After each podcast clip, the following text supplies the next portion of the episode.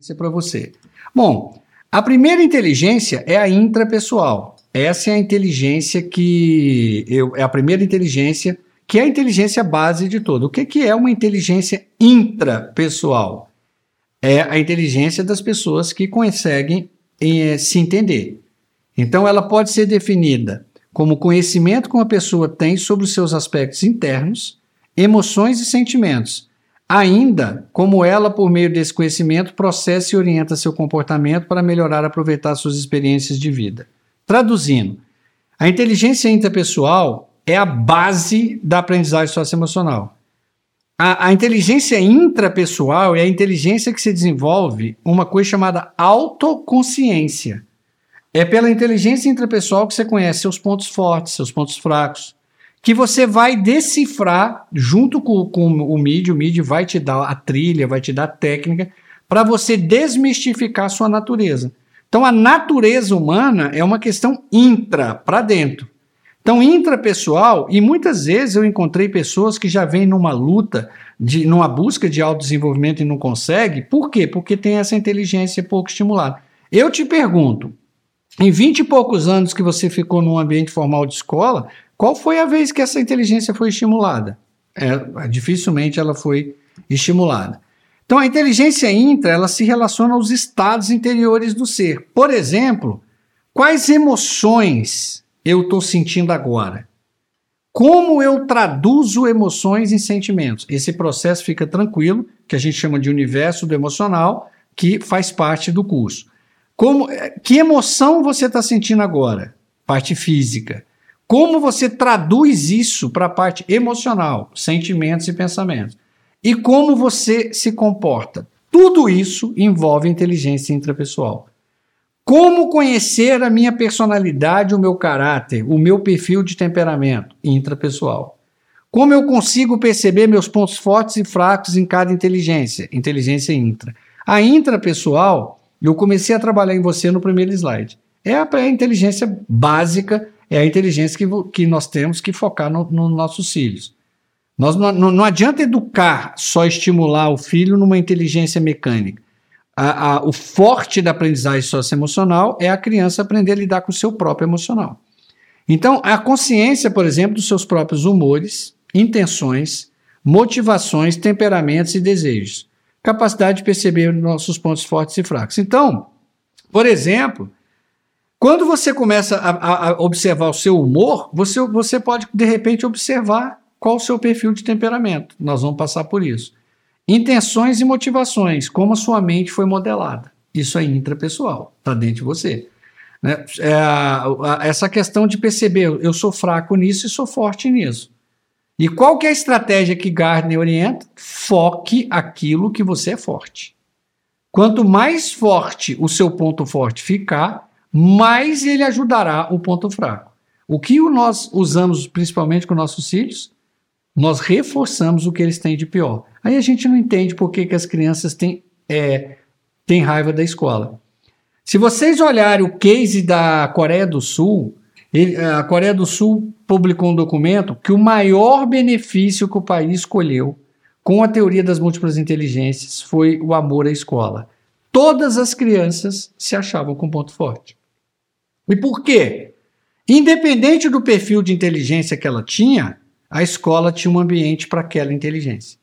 Agora você imagina uma criança que é um gênio musical, um gênio intra, chegar numa escola que ela só é avaliada, o que é pior. E avaliada por resultado só na lógica matemática. Essa criança vai se tornar totalmente aversa à escola.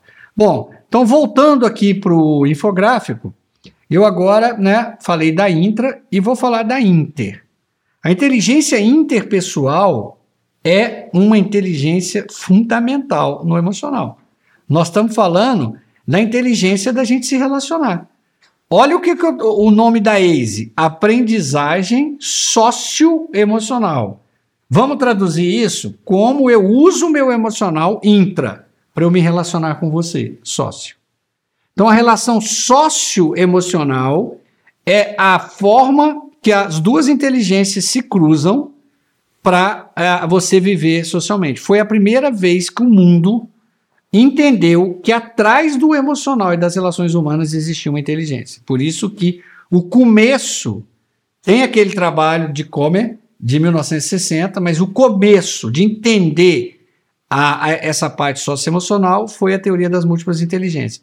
Então é a inteligência que refere a sua capacidade de perceber sentimentos, temperamentos, motivações e intenções em outras pessoas, mesmo que elas não queiram transparecer esse sentimento. Observa que o texto da intra para inter para, parece até que é o mesmo slide. Eu chamo então das andorinhas. Você está reparando que eu gosto de comparar as inteligências aos animais. Então a inteligência intrapessoal, eu para mim é o tigre siberiano. Por que o tigre siberiano? Ele é um, um único animal da, é, da Terra que passa a vida sozinho. Ele, ele só encontra alguém uma vez por ano, que é o par, para acasalamento. Ele vive a vida inteira sozinho. O Inter é o contrário. Eles são as andorinhas. Eles precisam se relacionar. Eles precisam manifestar. Aqui a escola poderia ter um papel fundamental. Né? E hoje, com esse problema de violência que nós estamos tendo, nós estamos pegando essas crianças, são prodígios interpessoais, estamos trancando no apartamento, trancando em casa, botando em cima de câmera de seca elétrica. Por quê? Medo. Então, nós estamos com um problema com essas crianças. A escola poderia ser a grande solução. Então, se você parar para pensar, eu falei que a capacidade de perceber o seu sentimento é intra. E você olhar para aquele amigo ou para aquela pessoa e falar: aquela pessoa não está bem você está percebendo o sentimento do outro. Aí você já está usando a inteligência interpessoal, entre duas pessoas, né? Então, essa inteligência é a base de, de todo o processo. Bom, aí, essa inteligência é quando eu, eu pego essas, essas duas inteligências, eu começo a construir a minha capacidade de dar feedback. Né? E o que, que é feedback? Essas trocas afetivas e diversos outros estímulos recebidos ajudarão que as inteligências atinjam altos patamares de excelência, ou caso sejam negativos, esses estímulos as prejudicarão, estagnando-as ou atrofiando-as por falta de uso ou incentivo. Por que, que o feedback é tão importante agora? A maneira que você aborda o seu filho, você pode destruir uh, o potencial que ele, que ele trouxe nato pela forma que ele recebe o feedback dos pais. Então, feedback no processo educacional é a base. E o feedback é o que, que é o processo tecnicamente falando? É uma leitura intra que eu tento expressar na forma inter. Ou seja, a gente chama isso, que é uma rede de neurônios que nós temos no cérebro, que chama neurônio espelho. Eu quero que meu filho reflita o que eu acredito. Mas o que eu acredito pode ser exatamente o que ele não ama, o que ele não tem dom, o que ele nunca vai ser feliz. Mas eu acredito nisso e eu tenho poder sobre ele. Então, a forma que você trata o, quando uma criança expressa um sentimento, um talento, um gosto por algo, pode definir o futuro dela. E isso é, nós chamamos de feedback.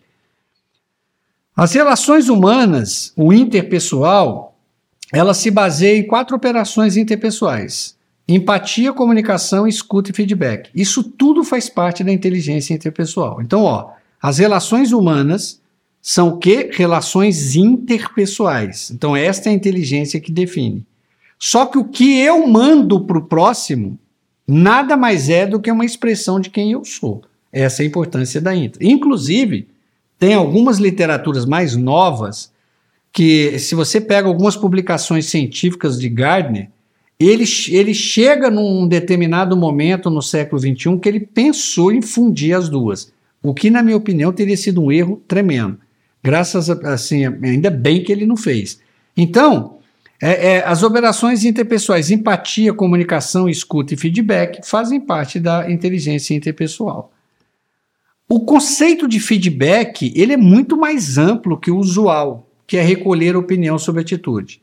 Eu, até os 45 anos, fui CEO de multinacional, é, fui vice-presidente de multinacional, fui CEO de várias empresas no Brasil, tive uma carreira em grandes empresas e eu cheguei aos 45 anos acreditando que feedback era dar o retorno para alguém sobre um comportamento ou pedir um retorno. Isso não, isso é feedback, mas é um feedback extremamente primário. E a relação sua com seu filho é estabelecida no que a gente chama de uma relação de feedback. É uma relação que nós vamos chamar de círculo de influência. Então, feedback é muito mais amplo do que isso. Então, é, e feedback é fundamental no processo da educação. No universo das relações humanas, na inteligência interpessoal, o feedback é um fluxo recíproco de influência. Então vamos lá. O que, que você vai esperar do seu filho no futuro é o que você está mandando para ele agora. Você está criando um círculo de influência. Então, às vezes, alguns pais me contam a história e estão chorando debaixo de uma laranjeira porque estavam esperando colher maçãs. Eu falo: olha, não tem jeito. Agora você tem que reconstruir esse pomar. Você passou a vida plantando laranjeiras. Não tem como você pedir para o seu filho te dar maçã.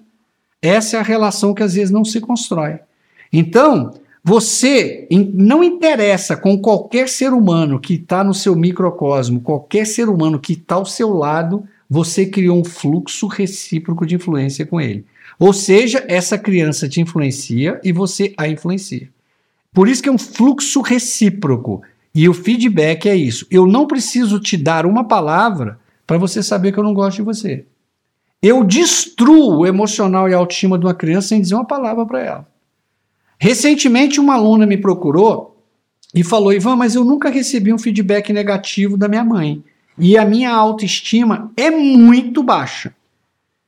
Eu dei uma olhada para ela, eu estava jantando sozinha, ela me encontrou num restaurante. Eu falei: Posso te fazer uma pergunta? Sua mãe te comparava? Ela falou: O tempo inteiro. O feedback que ela destruía a filha, para ela dizer para que a filha dela não era o que ela queria que ela fosse, ela sempre diminuía a menina comparando com o outro. Mas a sua amiguinha conseguiu nota tal. Mas olha, a sua irmã é muito melhor. A outra é muito mais bonita. A outra. Então, isso são feedbacks. Às vezes não, eu não preciso te atacar diretamente. Porque é o seguinte: o que é um fluxo recíproco? Se eu te trato bem, eu entendo que eu estou criando um fluxo recíproco de influência positiva com você, mas você me trata mal. Então tem todo um processo que nós vamos entender interpessoal nesse caso. Por que, que eu mando uma mensagem positiva e volto uma negativa? Gente, existem algumas hipóteses. Primeira, não a leitura sobre o meu positivo não é igual ao do outro. Então eu mando uma, uma mensagem positiva e a leitura na mente daquela pessoa é que aquilo é negativo. Então ela me devolve negativo. Então, a, a empatia e o feedback, eles formam esse alicerce da aprendizagem socioemocional. Entender esses dois conceitos é, é fundamental. O, o feedback na educação, eles têm três pontos. Na verdade, o feedback, quando eu você eu estou fazendo o MID, ele é mais amplo, mas não vem o caso agora, porque o foco do MID Paz, eu estou pensando na relação, na, na, relação de um adulto com uma criança, com um jovem ou com um adolescente. E, então eu só vou tratar três feedbacks dos, dos seis elementos, porque os outros não são, não, não realmente não fazem diferença no processo de educação agora.